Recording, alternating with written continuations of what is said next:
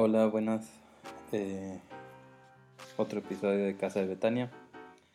Eh, un poco tarde. han habido algunos cambios, trabajo y cosas. Pero bueno, acá estoy. Voy a tratar de hacerlo más seguido. Pero eh, no prometo nada. bueno, hoy quería hablar de un tema de que quizás este no sí se ha hablado bastante, pero quisiera darle otra, o formularlo de otra forma. Eh, uno como, como hijo, eh, siempre cuando he ido a buscar al padre ha sido porque necesita algo, ¿no? Eh, cuando va papá, mamá, te quiero mucho, eh, ya inmediatamente los papás saben que algo queremos, ¿no? Entonces, este, siempre ha sido por una necesidad que nosotros buscamos de agradar o darle cariño o darle amor o, darle algo a, nuestro papá. Em, y, y si bien Jesús dijo, si me amas, obedece los mandamientos, ¿no? Obedece mis mandamientos. eso es el amor, ¿no? Eso es demostrar cuánto te amo, o sea, porque te amo, obedezco tu palabra, porque te amo, eh, voy a poner toda mi parte para hacer lo correcto, ¿no? Si eh, amar a mi prójimo como a mí mismo, amar a mi enemigo, y, todo lo que Dios nos pide que hagamos, ¿no? Eh, eso es por un lado ese es el, tema de amor hacia, hacia, Dios, ¿no? Pero, eh, ¿qué pasa si queremos agradarle a Dios? O sea, eh, ser de agrado para con Dios, ¿no? Eh, y eso nos lleva, la respuesta a eso nos lleva a Hebreos 11, 6, que nos dice, sin fe es imposible agradar a Dios. Entonces, si yo quiero agradar a Dios, tengo que tener fe en Dios y en todo lo que hace, en todo lo que es capaz de hacer, en todo lo que ha prometido hacer. O sea, tengo que tener la certeza de que Él hará lo que, lo que, lo que necesite hacer por mi situación, ¿no? por más oscura, difícil, imposible se vea, eh, yo sé que Él hará su obra. Yo sé que Él no me abandonará ni me dejará. Dice la palabra de Él, nunca te dejará, nunca te abandonará. ¿no? ¿Y por qué, eh, la, eh, por qué sin fe es imposible agradar a Dios? La, fe implica, por decirlo así, implica confianza. O sea, si yo quiero agradar a mis papás, eh, no, o sea, yo tengo confianza en ellos. Yo sé, cuando yo era chico, Nunca me preocupé yo ni me estresé de que si iba a comer, que si había plata, que si se había pagado la renta, si se había pagado la luz, si este... Nunca me preocupé de eso. ¿Por qué? Porque yo tenía la certeza, la confianza, la fe en que mis papás me iban a proveer eh, para todas mis necesidades. Y, y eso es lo importante que para si queremos agradar a Dios, tenemos que también tener esa confianza esa certeza, o por decirlo bíblicamente, la fe en que Él nos proveerá. Eh, y es un tema que Jesús criticó bastante a los discípulos, ¿no? Eh, y, o sea, hubo crítica, pero también hubo, eh, no sé si la palabra es alabo o resaltó, eh, en diferentes circunstancias. Por ejemplo, en Mateos 8, 5 al 13 nos habla de un centurión, que, mm, un centurión romano que pide por la vida de su, siervo. Y, le dice que no era, le dice a Jesús, este, este centurión romano le dice a Jesús, no es necesario que venga, solo di tu palabra, yo sé que será sano. Y Jesús se queda maravillado, se queda sorprendido eh, de, de la fe o la confianza que este centurión demuestra, ¿no? Em, hay dos casos también un poquito antes que esto, regresando, regresando a, a Mateo. Eh, cuando vemos los casos de Zacarías y María, Zacarías es el papá de Juan el Bautista, ¿no?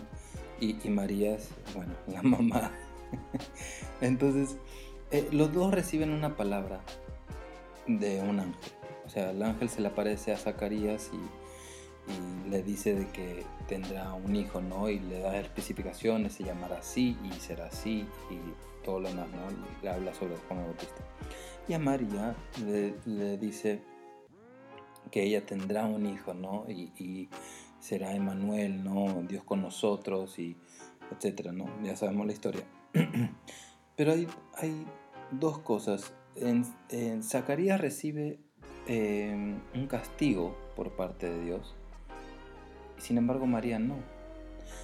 Ambos en cierta forma no es que cuestionan, pero tienen preguntas. O sea, obviamente, eh, si, si, si, viene un ángel y uno no, no, se ha casado, entonces este, es válido, digamos, ¿no? Es válido la pregunta.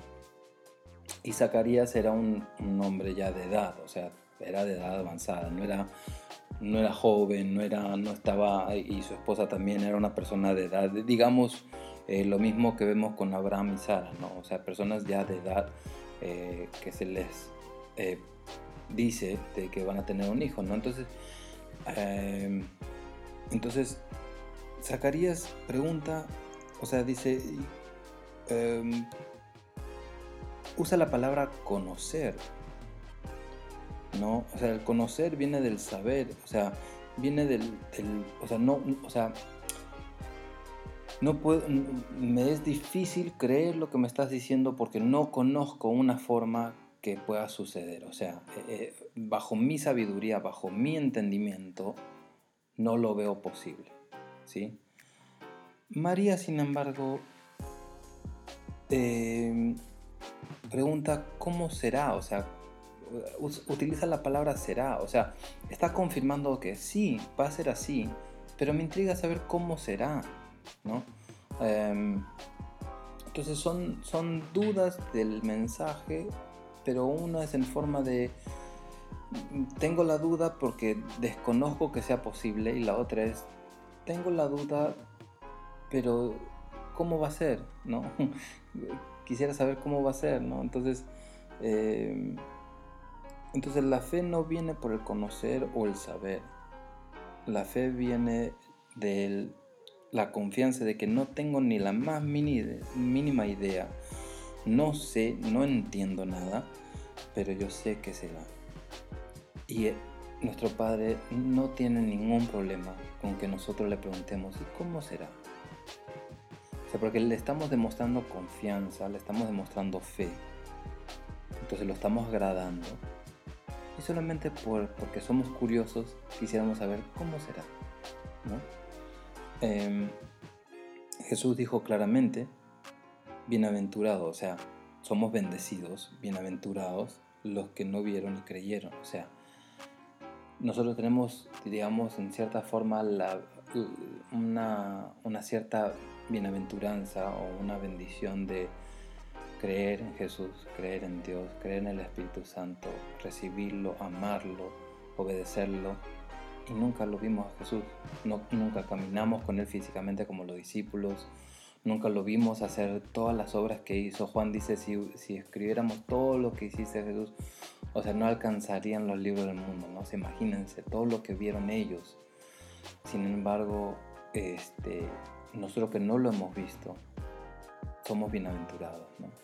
Porque estamos creyendo 100% en fe, en confianza de que fue así como nos dice la palabra, ¿no? Em, la, fe también proviene, eh, o sea, también es una palabra que requiere acción, ¿no? Em, por ejemplo, si yo digo, no, eh, no tengo para la comida este mes, ¿no? Por ejemplo, no sé dónde voy a sacar la comida para este mes. Yo sé que Dios proveerá, pero vivo angustiado, por las noches lloro porque no sé dónde voy a sacar para la, para la comida. Eh, me la paso estresado, me la paso nervioso. Eh, entonces, ¿cómo estoy demostrando la fe realmente? ¿No? O sea, la acción es contradictoria a lo que estoy creyendo. ¿no? Eh, entonces, em, si por ejemplo me enfermé, ¿no? Eh, y yo digo, no, pero yo tengo fe que Dios me sanará. Pero, o sea, me enfoco en mi enfermedad y me doy cuenta que no se me va al día siguiente y, y pues no sé cómo voy a hacer y voy a tener que juntar dinero porque de repente me tengo que ir a un hospital y ando angustiado, preocupado y todo lo demás. Entonces, ¿dónde está la fe que, no? Que, estamos declarando? ¿Cuál es la fe que estamos declarando? Ahora, no significa de que porque si estoy enfermo, no, por ejemplo, me agarró la gripe o algo así. Digo, no, yo tengo fe de que Dios me sanará. Me voy a comer un helado. No, o sea, la fe también va acompañada de sabiduría, de saber cómo voy a tratar este tema, pero no va a ser algo que contradiga la fe o la confianza que yo tengo. ¿no? Entonces, em, eh, la fe o la confianza va acompañada con una palabra muy cortita, muy, eh, por decir, simple, pero es la palabra que Dios anhela escuchar de nosotros. Y es, esa palabra es sí. Dios quiere hacer tal cosa, sí Señor. Eh, necesita que pasemos por pruebas y luchas, sí Señor. O sea, Él quiere nuestro sí. Nuestro sí demuestra la confianza. Nuestro sí demuestra la fe. De que yo sé que no importa lo que pase, no importa lo que me suceda, no importa lo que el desierto que tenga que atravesar.